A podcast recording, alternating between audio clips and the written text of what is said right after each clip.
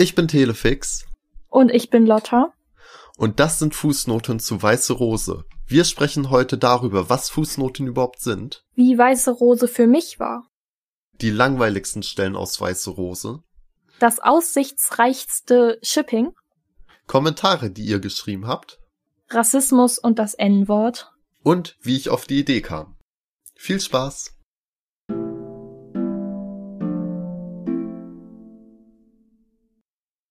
Herzlich willkommen zur ersten Folge von Fußnoten zu Weiß Rose. Jetzt steht natürlich die Frage im Raum, was sind Fußnoten überhaupt? Eine Fußnote ist eine Anmerkung, die im Drucklayout aus dem Fließtext ausgelagert wird, um den Text flüssig lesbar zu gestalten. Eine Fußnote ist eine Anmerkung, Legende, Bemerkung, Quellenangabe oder weiterführende Erklärung zu einem Text oder Bildmotiv. Vielen Dank, Lotta. Also, dieses Format Fußnoten ist so gedacht, dass ich mich hier mit einem Zuschauer oder Zuschauerin oder einer Leserin unterhalte und es gibt die Möglichkeit, Fragen zu stellen, Diskussionen zu führen, auf Kommentare, die eingegangen sind, einzugehen und einfach einen lockeren Austausch über die Werke, die ich so mache, zu haben und auch eventuell Unklarheiten zu klären. Schön, dass du da bist, Lotta. Ich freue mich sehr. Ja, ich freue mich auch sehr, dass ich heute dabei sein darf. So, und das, was mir am meisten bedeutet, wenn ich etwas schreibe, ist das Feedback, das ich bekomme. Und deswegen würde ich dich jetzt einfach mal fragen, wie hat dir Weiße Rose insgesamt gefallen? Insgesamt hat mir Weiße Rose ziemlich gut gefallen. Also ähm, ich habe ziemlich lange gebraucht, um das überhaupt anzufangen, weil ich nie Zeit hatte. Aber als ich es dann angefangen habe, hätte ich es am liebsten in einem Rutsch durchgehört. Ging leider zeitlich nicht. Deswegen habe ich es in zwei Rutschen durchgehört. Und ja, es hat mich ziemlich gefesselt und ähm, ich bin echt beeindruckt von deiner Schreibkraft. Ich weiß gerade nicht genau, wie man es nennt. Ich war ziemlich beeindruckt davon. Danke, danke. Oder ich muss sagen, du, du, du weißt jetzt relativ unkritisch und es hat dir sehr gut gefallen, was mich natürlich sehr freut. Allerdings, äh, es, es gibt da so ein paar Stellen in Weiße Rosen, wo ich mir echt Gedanken drüber mache, ist das wirklich so gut gelungen? Also, äh, in der ersten Fassung des Manuskriptes gab es sehr, sehr viele langweilige und langatmige Stellen. Einige davon habe ich rausgenommen, gekürzt, versucht spannender zu gestalten. Und sind dir Stellen im Kopf geblieben, wo du wirklich so mehrere Minuten lang gehört hast und dir einfach langweilig dabei wurde? Gab es sowas? Tatsächlich nein, weil ich jedes, äh, also jede Sekunde war so, ja, ich will mehr erfahren, weil am Anfang ist ziemlich viel unklar und man ist alles noch ein bisschen, äh, alles ist noch ein bisschen schleierhaft und man weiß überhaupt nicht genau, worum geht es jetzt eigentlich? Und dann mit jeder Minute, die man gehört hat, hat man ein kleines bisschen mehr erfahren. Alles nur ganz, ganz bisschen, aber deswegen ist es nicht langweilig geworden, weil man jede Minute was zu hören hatte. Das überrascht mich jetzt ehrlich gesagt. Äh, ich, ich selber habe das Ding ja dreimal oder so. Auf, auf jeden Fall sehr oft gelesen und überrascht mich, dass du es so spannend fandst. Also damit hätte ich echt nicht gerechnet. Er freut mich natürlich sehr. Das liegt vielleicht aber auch daran, dass ich das Ende noch nicht kannte und du ja. kanntest das Ende ja schon, als du es nochmal durchgelesen hast. Und das ja. ist dann nochmal eine andere Sichtweise. Ich, ich verrate jetzt ein Geheimnis. Ich kannte das Ende sogar schon, bevor ich die erste Zeile geschrieben habe. Oh, ich werde es nicht weiter verraten. und die anderen hoffentlich auch nicht, die ihr gerade hört. Nein, nein, wir sind hier unter uns. Es gibt nur ungefähr zwei Menschen, die sich jedes Video anschauen, das äh, auf diesem Kanal erscheint, insofern. Also bitte versteh mich nicht falsch, ich bin sehr dankbar dafür, dass es diese zwei Personen gibt und dass ich bei jedem Video weiß, hey, zumindest ein paar Leute schauen sich's an. Danke euch beiden dafür. Ja, du produzierst ja auch ziemlich viel. Also ich muss gestehen, ich habe auch nicht alles gehört, was du äh, veröffentlicht hast, einfach weil mir die Zeit fehlt. Das ist ähm, vollkommen okay in den Ferien habe ich ein bisschen mehr Zeit und da werde ich wahrscheinlich auch noch mal die Sachen anhören, die du noch geschrieben hast, die ich äh, noch nicht gehört habe. Aber ja. Ja, das ist vollkommen okay. Es gibt eine Stelle, mit der mit der habe ich von Anfang an gehadert. Also beim Schreiben habe ich bei Tag eins angefangen da habe ich angefangen zu schreiben und dann beim Korrekturlesen gemerkt, das funktioniert so nicht. Da fehlt irgendwie was, man findet sich überhaupt nicht in der Geschichte zurecht. Also habe ich dann Tag Null hinzugefügt. Mhm. Allerdings bin ich mit dieser Entscheidung immer noch nicht zufrieden, weil ich habe so das Gefühl, Tag Null, das ist so ungefähr eine Seite Text. Und ganz ehrlich, ich als Hörer wüsste nicht, wenn es mit Tag Null anfängt, ob ich wirklich den Tag Null zu Ende gehört hätte oder ob ich dann direkt, wenn Tag Null zu Ende ist, aufgehört hätte, weil das ist schon eine relativ langweilige Stelle. Wie, wie, wie hast mhm. du das empfunden? Also um das nochmal kurz zusammenzufassen, in Tag Null, der Tag Null beginnt auf dem Parkplatz und es ist, wird so ein bisschen rückblickend erzählt, dass es wohl eine Explosion in einem Pizzaladen gab, wo Leukos war und die Ärzte nannten es ein Wunder, dass ihm nichts passiert ist und er wurde just an dem Tag aus dem Krankenhaus entlassen und seine Mutter hatte die Taschen gepackt, damit er gleich mit auf die Klassenfahrt kann. Und dann wird halt in den Bus eingestiegen und es wird losgefahren und der Tag Null endet damit, dass er direkt nach dem Abendessen schlafen geht. Er weiß zwar, dass es viel zu früh ist und eigentlich froh sein sollte, dass er nach tagelangem Koma doch wieder wach ist, aber gleichzeitig bereitet Leukos die Welt ein gewisses Unbehagen. Und er denkt sich, im Schlaf kann ihn niemand verletzen, deswegen zieht er sich die Decke wie ein Schild über den Kopf, um einen traumlosen Schlaf zu schlafen. Und das ist so alles, was in Tag Null passiert. Ja, also ich glaube, der Grund, warum ich nicht nach Tag Null aufgehört habe, ist dieses, diese Gedanken, die Leukos am Ende noch hatte, dieses, ähm, dass er zwar gerade aus dem Koma erwacht ist und froh sein sollte, wach zu sein, aber trotzdem nicht mit der Welt zurechtkommt. Ich glaube, dies, mhm. das hat so ein bisschen den, den Faden angezogen. Ich weiß gerade nicht, wie man das formuliert. Und man hatte Lust weiterzuhören, was er, ja. wie er, wie es endet. Ob er, ich hatte ja die Vermutung, als ich Tag Null zu Ende gehört habe, dass er sich am Ende umbringen will, weil er nicht mehr mit seinem neuen Leben zurechtkommt. Davor war alles gut und super und ja, äh, ja, und das hat sich ja dann doch noch mal ziemlich gewendet, nach, nachdem ich dann zu Ende gehört habe. Das finde ich sehr interessant, so habe ich das noch gar nicht gesehen oder äh, lesen können. Äh, vielen Dank für diese Sichtweise. Und du, du hattest ja die Erwartung am Anfang, dass er sich, dass er eventuell mit seinem Leben nicht zurechtkommt.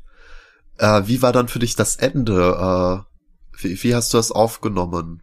Wie hat sich das angefühlt?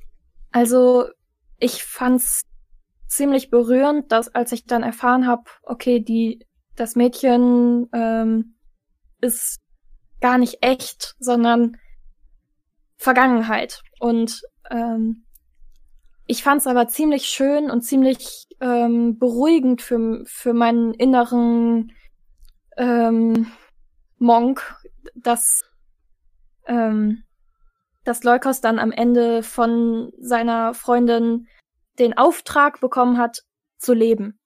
Dass man sich deshalb sicher sein konnte, er wird sich nicht umbringen aus Liebeskummer oder aus ähm, ja, es war, es war ziemlich beruhigend, fand ich. Es war ein guter Abschluss. Es war so ein rundes Ende. Ja. Das ist schön zu hören. Äh, und, und, und jetzt eine Frage nur zwischen uns beiden. Musstest du weinen? Mm, nein, ich musste nicht weinen, weil ich in dem, an dem Tag nicht in Stimmung dazu war. Aber wäre ich in Stimmung gewesen, dann hätte ich wahrscheinlich weinen müssen. Also hm. es hat Potenzial dazu, dass einem die Tränen kommen können, wenn man in Stimmung dazu ist. Ja, ich, ich muss zugeben, man hat es auf der Aufnahme nicht, nicht ganz gehört, nur, nur, nur so ein bisschen. Äh, mir ist am Ende tatsächlich, als ich äh, den letzten Teil aufgenommen habe, die Stimme ein wenig weggebrochen und ich äh, habe tatsächlich geweint, obwohl ich wusste, wie es endet. Es war nicht das erste Mal, dass ich dieses Ende geschrieben habe, gelesen habe, korrigiert habe. Und, und trotzdem konnte ich nicht anders. Also selbst beim Schreiben des Endes hatte ich Tränen in den Augen. Ja, aber es ist ja auch noch mal was anderes, wenn man es schon hundertmal gelesen hat oder ge geschrieben hat und dann es ausspricht und es einem dann noch mal wieder klar wird. Ich glaube, beim ersten Mal hören, da ist man noch nicht so drin, dass es einem dann so klar wird. Aber ich glaube, wenn ich es noch ein zweites oder ein drittes Mal hören würde, dann, ja, würde es nochmal richtig auf mich, über mich stürzen. Aber weißt du, dann hat man, dann hat man für fast 100 Seiten diesen kleinen Leukos durch die Welt geführt. Er hat so viel erlebt, so viel über sich selber erfahren, über das, was im letzten halben Jahr passiert ist. Und dann kommt am Ende einfach die Erkenntnis, dass das, was passiert ist, nie wieder passieren kann. Und das ist, ich, ich fand das so niederschmetternd, als ich das geschrieben habe, weil es ist, es sind so viele schöne Erinnerungen, die er zusammen mit Misaki hat. Und dann steht er da einfach und umarmt sie, beziehungsweise die Vorstellung, die er von ihr hat. Und weiß, dass er sie nie wieder treffen wird. Das, das hat mich innerlich echt zerstört. Ja. Ja, das kann ich verstehen. Ähm, wie gesagt, wenn ich es jetzt noch ein zweites Mal hören würde und dann wäre ich ja auch richtig drin wieder mhm. ähm, und wüsste ja schon am Anfang, was am Ende passiert und würde es immer weiter auf mich zukommen sehen. Und dann, wenn das Ende da ist, dann ist es so, nein, konntest du dich gut in die Charaktere einfühlen oder äh, war, warst du eher so ein Zuschauer von den Aktionen? Hm, also bei Leukos, ich konnte mich ziemlich gut in ihn rein fühlen. Hm. Dass dieses, diese Verzweiflung oder Suche nach etwas oder jemanden, das nicht greifbar ist, das dann zwischendurch plötzlich auftaucht, aber nicht bleibt. Jederzeit kann es wieder weg sein. Da konnte ich mich gut reinversetzen. Und die anderen Charaktere, die waren ziemlich eindrucksvoll, als man noch keine Namen kannte. Der mit der Brille, der mit der Glatze, der mit dem Lächeln, da wusste man immer direkt, ah ja, der mit der Brille ist der vom Anfang. Es hat denen so ein bisschen was Geheimnisvolles gegeben und auch dieses Leukos interessiert sich nicht wirklich für seine Außenwelt, nur für das, was innen drinnen passiert. Er weiß nicht mal die Namen der Personen. Ja. Ähm, es interessiert ihn so wenig, dass sogar der Erzähler die Namen der Personen nicht kennt. Und dann, als die Namen kamen, da fiel es mir dann ein bisschen schwer, das zuzuordnen. Ah, wer war jetzt wer? Ähm, aber es war auch nicht so wichtig, fand ich. Also es hm. war, es gab sechs Leute, die hatten zwar alle verschiedene Fähig, äh, nicht Fähigkeiten, ähm, Charakterzüge. Aber es war nicht wichtig, welche Person jetzt genau das war, mit der ähm, Leukos dann in dem Moment interagiert hat. Ich glaube, man hätte das auch noch ein bisschen runterbrechen können, dass es nicht sechs Jungs waren, sondern nur drei. Das hätte, glaube ich, gereicht, aber ja, es gibt ja immer ein bisschen Verbesserungsbedarf, ne? Also zu viele Charaktere sind manchmal zu unübersichtlich. Ja, es gab tatsächlich irgendeinen Grund, warum ich mich dafür entschieden hatte. Ich glaube, ich habe einfach nur so viele genommen, damit es realistisch ist, damit es eine realistische Zimmergröße abgibt. Mhm. Deswegen sind es halt so viele geworden. Aber das, das freut mich, dass das so gut funktioniert hat, weil ich ja während des Schreibprozesses, das ist auch so eine Entscheidung, mit der ich gehadert habe, am Ende aber zufrieden mit der Entscheidung war, weil das ist jetzt eine Sache, die ist nicht wirklich konventionell, dass die Nebencharaktere einfach keine Namen haben, beziehungsweise bis Tag fünf oder sechs ist Leukos die einzige Person, die einen Namen hat. So. Das ist sehr eindrucksvoll. Das freut mich, dass du es genauso empfindest wie ich. Genauso aufgenommen, wie du es geplant hattest. Ja, das ist sehr schön, das ist sehr befriedigend. Jetzt kommen wir natürlich zur allerwichtigsten Frage. Es sind ja ein paar mehr Personen, vielleicht sogar zu viele. Der Junge mit Glatze, Sven. Dann haben wir den Jungen mit gelben Augen und es gibt tatsächlich gelbe Augen. Wusste ich auch lange nicht. Elanus, was eine seltene Adlerart ist. Der Junge mit Pferdeschwanz, Lou. Der lächelnde Junge Lukas und der Junge mit Brille Martin. So, die wichtigste aller Fragen ist, gibt es irgendein Shipping? Also schippst du irgendwen davon? Da habe ich noch gar nicht so sehr drüber nachgedacht. Also, wer war nochmal der, der sich geoutet hat? Das Lukas? war Lou. Luke. Lou, äh, der Junge mit Pferdeschwanz. Ach so, ja, der. Ähm, der ist ja der Einzige, der sich geoutet hat, so in dem Sinne. Und ich weiß jetzt gerade nicht mehr, wie nochmal wer mit wem interagiert hat. Das ist nicht neu genug in meinem Kopf, weil ich Hm. das ja von vor einer Woche ungefähr gehört habe. Also nee, da, da kann ich dir leider nichts zu sagen. Okay. Wo bist du denn? Also, ich denke, dass diese Gruppe an Freunden, es ist nicht zufällig, dass sie äh, zusammengefunden haben. Ich meine, wir beide kennen es auch aus der Schule. Dann gibt's da so eine Freundesgruppe, alle sind straighted Cis-Heads. Und dann macht man Abitur und plötzlich, ja, der eine ist Alle Pan, die andere ist bi, dann ist noch jemand bi, zwei Transmenschen dabei. Also es ist einfach, alle sind queer, es ist eine riesen Gaggle geworden. Und so ein bisschen stelle ich mir das bei denen auch vor. Mhm. Also beispielsweise Sven. Ja, der, der, der ist so, er ist klein, er ist muskulös, er, ist, er hat eine Glatze, er ist eigentlich die Definition von Maskulinität. Aber ich, ich finde, er Ja. hat schon so etwas, so, so, so Gay. etwas leicht Gayes, genau. Und Ja. er und Lou war immer so mein geheimes Shipping beim Schreiben. Gibt's eine Szene, in der du das angedeutet hast? Äh, nein, nein, das gibt es nicht. Äh, ich habe mich bewusst dagegen entschieden, es anzudeuten, einfach weil es dann zu viel geworden wäre, zu viel Nebengeschichte, dachte ich. Weil es dreht sich ja eigentlich darum, wie Leukos in diese Freundesgruppe reinfindet und wie er wieder zu Misaki findet. Mhm. Aber trotzdem war das immer so, die, die beiden passen schon gut zusammen. Eine Frage habe ich, die fällt mir jetzt gerade so ein. Zu deinen Charakteren. Die meisten Autoren machen das ja so, dass sie sich ähm, aus ihrem Umfeld, aus ihrem Freundeskreis Personen raussuchen und die abbilden oder an sich an denen orientieren. Hast du das auch gemacht, so ähnlich? Also, dass du Freunde oder Bekannte von dir genommen hast und sie übertragen hast auf deine Person, auf deine Figuren. Ich, ich würde jetzt gerne sagen, überhaupt nicht. Allerdings jeder, der Autor weiß, äh, ist, weiß, dass es eine Lüge wäre.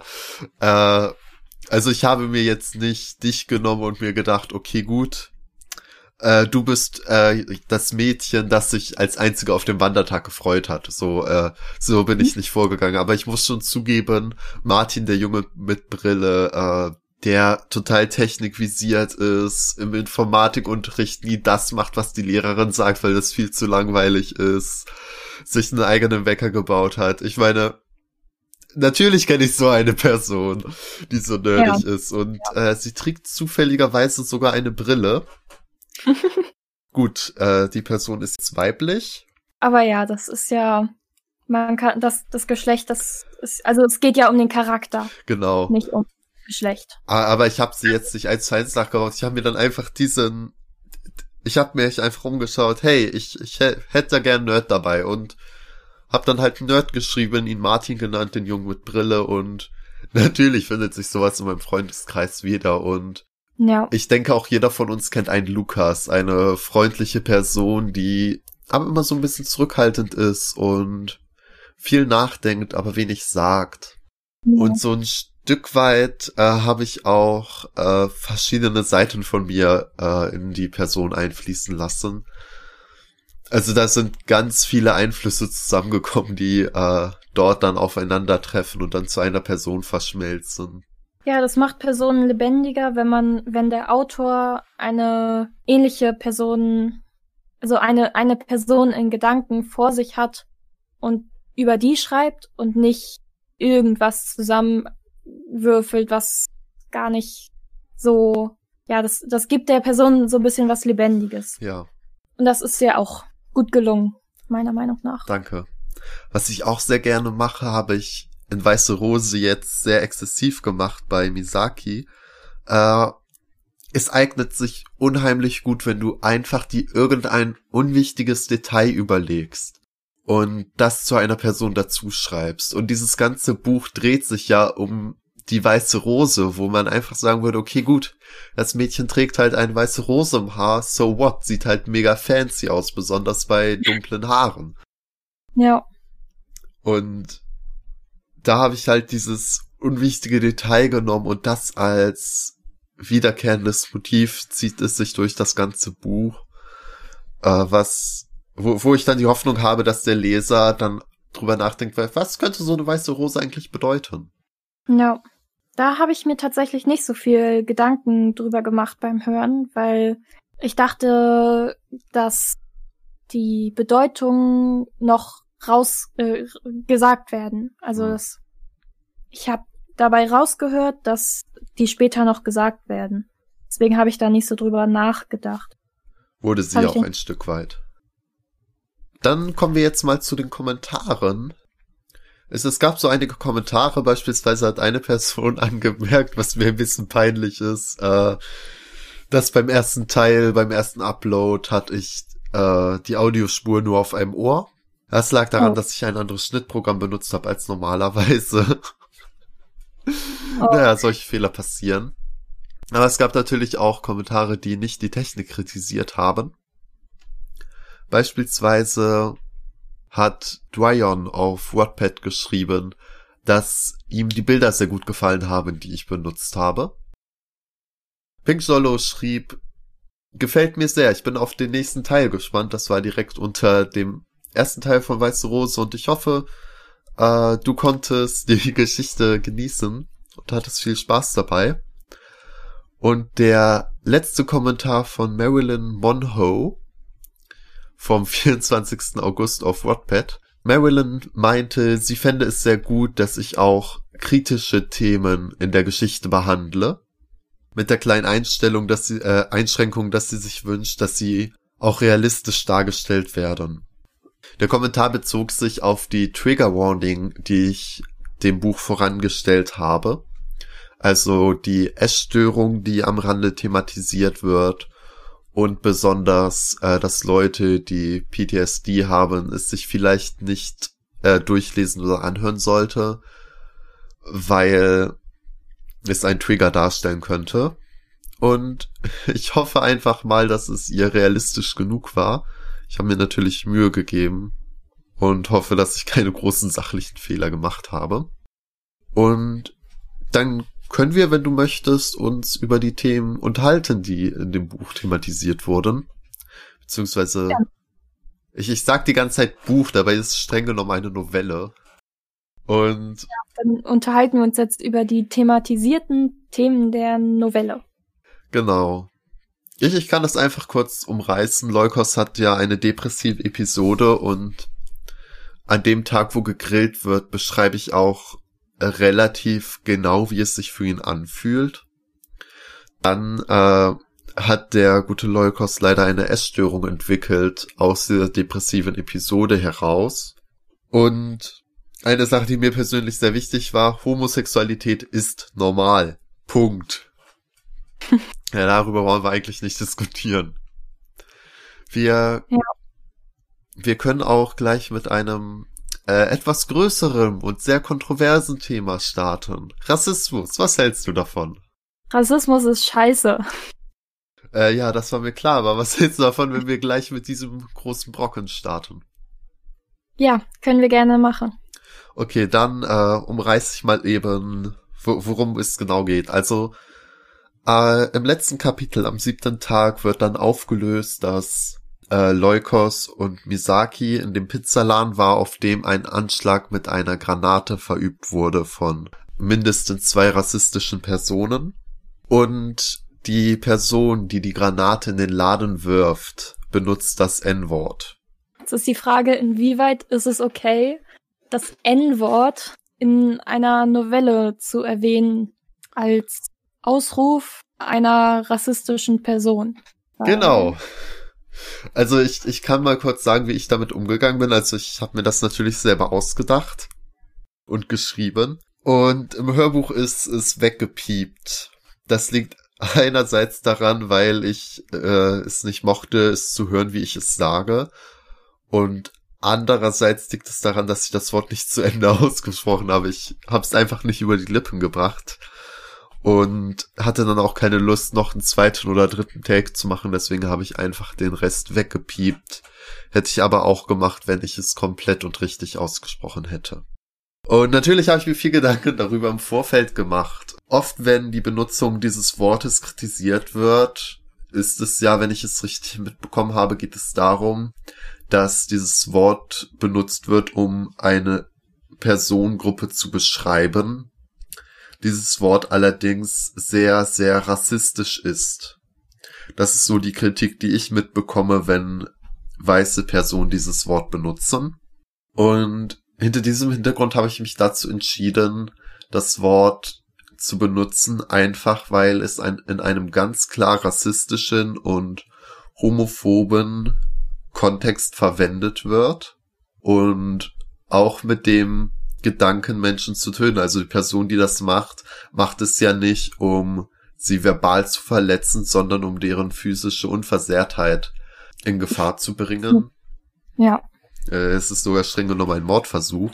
Und deswegen habe ich mich dazu entschlossen, es zu verwenden, einfach weil es ein ganz klar rassistischer Kontext ist und ich es dann okay fand, in einem rassistischen Kontext ein ganz klar rassistisches Wort zu benutzen. Also mein Standpunkt dazu ist, in diesem Kontext, in dem du es benutzt hast, ist es okay.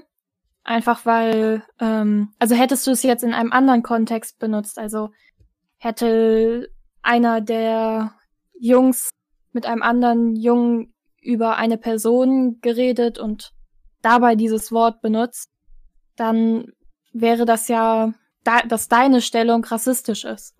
Aber so hast du es gemacht, dass eine rassistische Person in deinem Roman, in deiner Novelle, die du auch als einen Rassisten bloßstellst, ähm, das ist also nicht deine, dein Standpunkt, sondern der Standpunkt der Figur. Hm.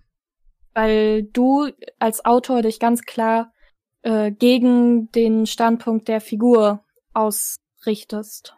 Ich verstehe, was du meinst. Äh, allerdings auf der anderen Seite könnte man dagegen halten, dass wenn dieses Wort benutzt ist, fühlen sich Person of Color angegriffen und beleidigt. Und da wäre jetzt so ein bisschen der Gedanke, also sie, sie fühlen sich halt einfach nicht gut bei diesem Wort, einfach weil es halt ganz klar rassistisch ist. So, und da ist es dann so, äh, ist es dann trotzdem noch okay ist zu benutzen, wenn man weiß, dass man eventuell eine Person damit verletzt.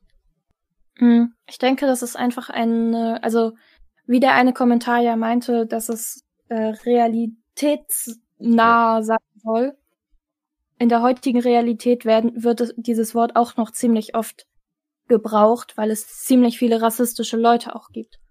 Und ich glaube, in dem Kontext, wie du es verwendet hast, ist es einfach nur wie als würde ein, eine homophobe Person sagen, ich hasse Schwule.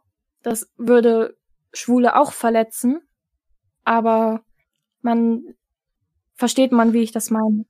Also du meinst, dass es okay ist, es zu benutzen, weil es realistisch ist und ähm, es heute auch tatsächlich noch benutzt wird von einigen Personen. Also du es als Autor nicht, der, die Novelle wird dazu nicht zu einer rassistischen Novelle, sondern die zeigen soll, das ist Rassismus, macht das nicht. Oder Rassismus ist scheiße. Ja. Ich habe so ein bisschen die stille Hoffnung, dass wenn eine Person diese Novelle liest und das Wort vorher benutzt hat, es anschließend nicht mehr benutzen wird, äh, weil der Person dann hoffentlich klar geworden ist, wie rassistisch und verletzend dieses Wort sein kann. Denkst hm. du, diese stille Hoffnung ist realistisch oder einfach nur Wunschdenken? Also wenn eine Person, die dieses Wort in rassistischem Kontext gebraucht, ich glaube nicht, dass diese Person jemals diese Novelle lesen wird. Also dafür ist das nicht ansprechend genug für diese Person. Also es ist der falsche Adressatenkreis. Also hm. denke ich, dass es relativ unrealistisch ist. Das heißt, du denkst, dass so eine Person noch nicht mal so weit in dem Buch kommen wird. Ja. Ich kann mich natürlich auch irren und irgendwann wird diese Person, wird so eine Person das hören und dann merken, oh, hm, vielleicht ist es doch nicht so nice, People of Color mit dem N-Wort anzureden und sei es nur aus Spaß oder aus. Ich meine, ja. so eine Bezeichnung, das sollte man nicht nur aus Spaß verwenden. Also, ja. ich denke, es sollte selbst im letzten Deppen klar sein, dass das ganz klar rassistisch ist. Mir fällt da gerade was ein. Bekannte von mir, die haben eine Person of Color als Kumpel und dieser Kumpel hat denen gesagt, ihr dürft das N-Wort benutzen, ich hab's euch erlaubt. Er findet das nämlich nicht schlimm oder so, sondern ja, das ist alles un unter Kumpeln, ja. Und deswegen benutzen diese Bekannten von mir dieses Wort nicht nur im Kontext mit diesem Kumpel, sondern generell. Und dann habe ich mal nachgefragt, ja, warum sagt ihr das? Ja, der hat uns das ja erlaubt. Deswegen, also es wird nicht immer nur im rassistischen Sinne gebraucht, sondern auch im, ja.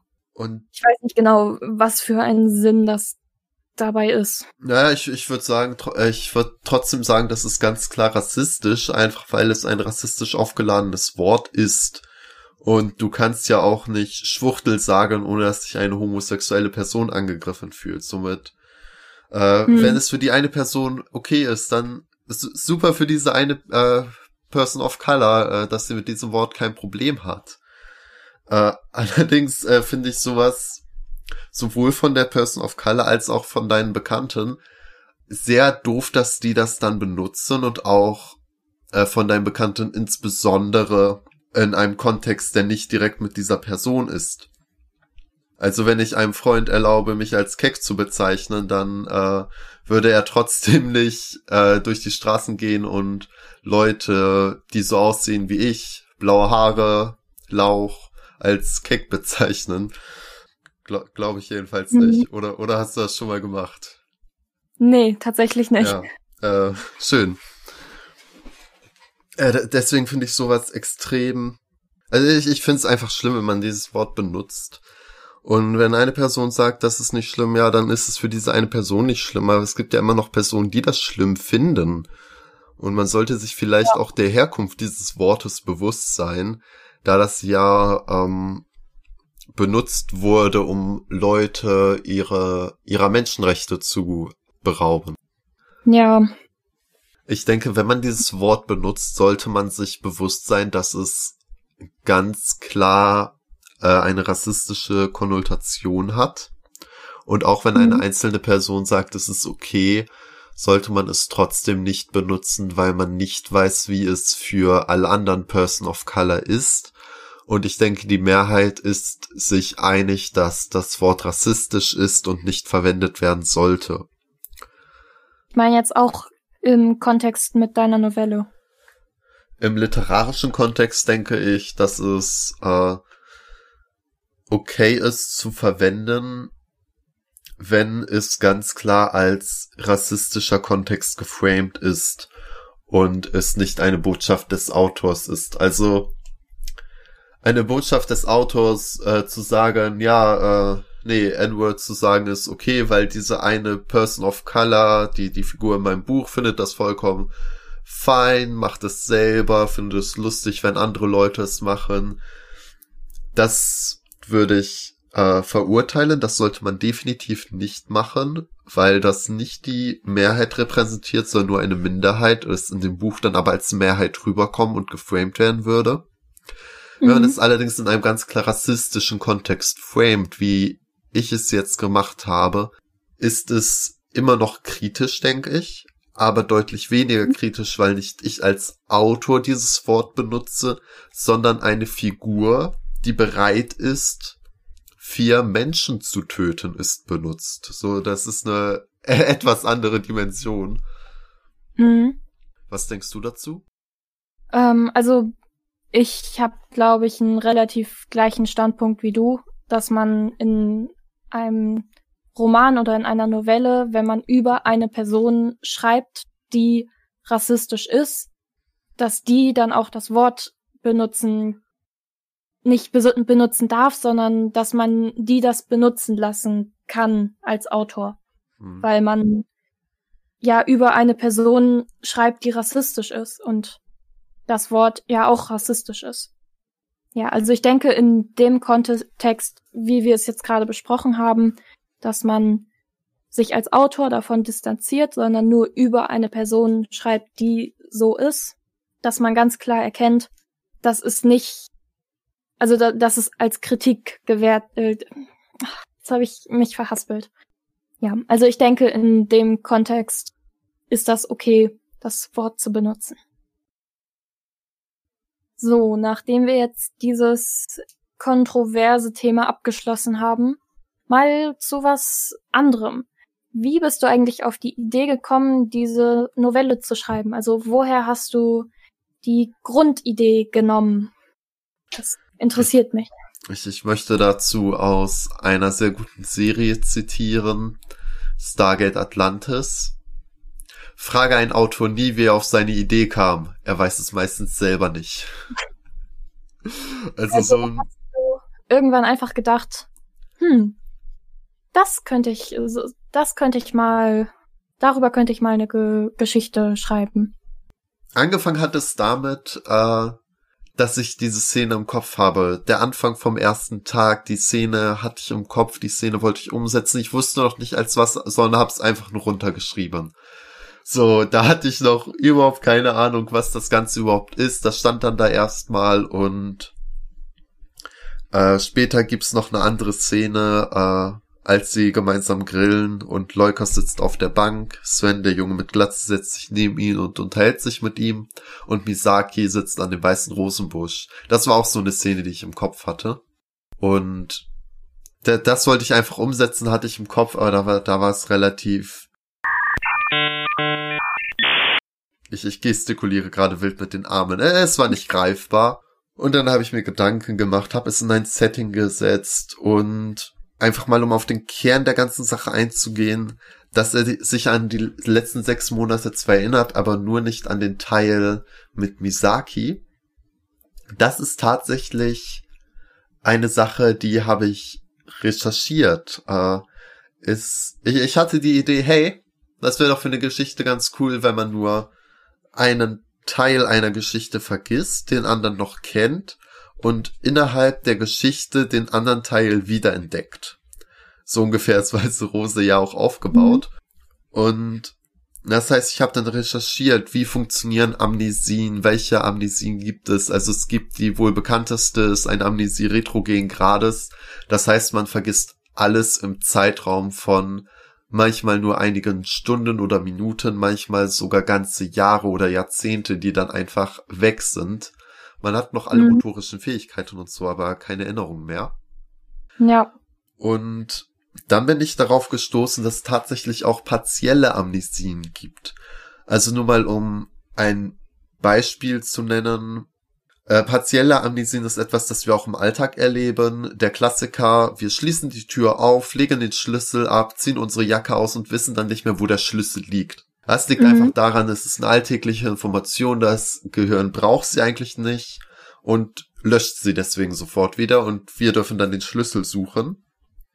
Aber das geht natürlich auch noch im deutlich größeren Maßstab, dass äh, deutlich größere Dinge, deutlich mehr Erinnerungen einfach weggehen, mhm. weil das Gehirn entscheidet, dass es diese Information nicht braucht.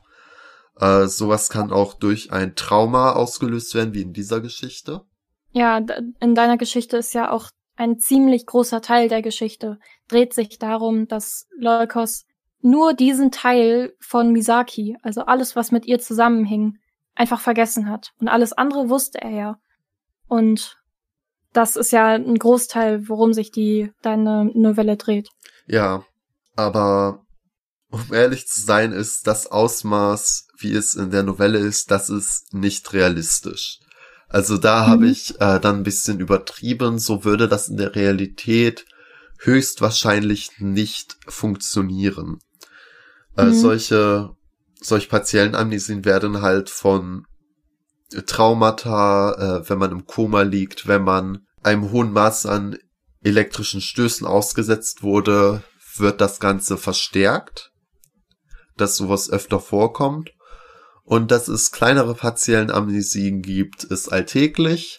Dass es etwas größere gibt, beispielsweise, dass man vergisst, dass man ein bestimmtes Haustier hat, nachdem man einen schweren Unfall hatte mit diesem Haustier. Das ist eine Sache, die noch realistisch ist, aber dass man über einen Zeitraum von sechs Monaten alle Erinnerungen mit einer Person vergisst, die man wahrscheinlich täglich gesehen hat, ist nicht Mhm. ganz realistisch, aber da habe ich mir dann einfach äh, die Freiheit genommen zu übertreiben, damit die Geschichte funktioniert. Ja. Aber es ist auch ziemlich logisch, dieser, dieses, dass die ja den Unfall hatten und er alles, was mit Misaki zu tun hatte, verdrängt hat oder sein Gehirn, damit er sich nicht an diesen Unfall erinnert. Ja. Das war schon ein ziemlich schrecklicher Unfall. Nur um das nochmal kurz klarzustellen, es handelt sich hier natürlich nicht um einen Unfall, sondern um einen rassistisch motivierten Mordanschlag, was allerdings ebenfalls wie ein Unfall sehr traumatisierend für Überlebende ist. Dass man einen Unfall vergisst, das ist, das ist tatsächlich sehr oft so, einfach weil sich das Gehirn selber schützt. Weil besonders bei schweren Unfällen sind die Sachen, die man sieht, halt krass traumatisch. Und da ist es dann besser, dass man sie vergisst, als dass man sie ständig vor Augen hat. Ja. So, es ist, ich, ich hoffe, meine Antwort war einigermaßen befriedigend. Dann Ja. würde ich an dieser Stelle das Ganze mal schließen. Vielen Dank, dass du da warst und dass wir uns darüber unterhalten konnten. Hat mir echt sehr viel Spaß gemacht. Mir hat's auch sehr viel Spaß gemacht. Und ich habe viele neue interessante Hintergrundsachen ähm, erfahren, die auch nochmal ein neues Licht auf ähm, die Geschichte ähm, wirft. Das freut mich sehr. Hast du noch irgendwelche Social Media Kanäle, auf denen man dich finden kann? Ähm, Instagram, da heiße ich Lotta in Farbe. Und da könnt ihr mir gerne folgen. Wenn nicht, auch nicht. Ähm, da würde ich mich freuen. Sie kann echt sehr gerne zeichnen. Schaut es euch auf jeden Fall mal an. Und dann freue ich mich schon, falls es noch eine weitere Episode von Fußnoten gibt. Äh, kleine Notiz von mir am Rande in eigener Sache. Es gibt zwei neue Playlists auf den Kanal. Ich habe einmal die Statistiken über die 34 Kurzgeschichten, die ich im letzten Jahr geschrieben habe, ausgewertet und die besten 10 davon mit den besten Bewertungen zusammengestellt und dann nochmal meine 10 äh, Lieblingsgeschichten. Also wenn äh, ihr ähnlich wie Lotta noch nicht alle kennt, einfach weil es verdammt viele sind, schaut euch auf jeden Fall diese 20 mal an, dann habt ihr das, dann kennt ihr das Beste aus dem Jahr. Ja, und dann hoffe ich, dass ich beim nächsten Mal bei Fußnoten auch wieder dabei sein darf. Wenn nicht, dann höre ich mir sie auf jeden Fall gerne an. Okay, vielen Dank. Tschüss. Tschüss.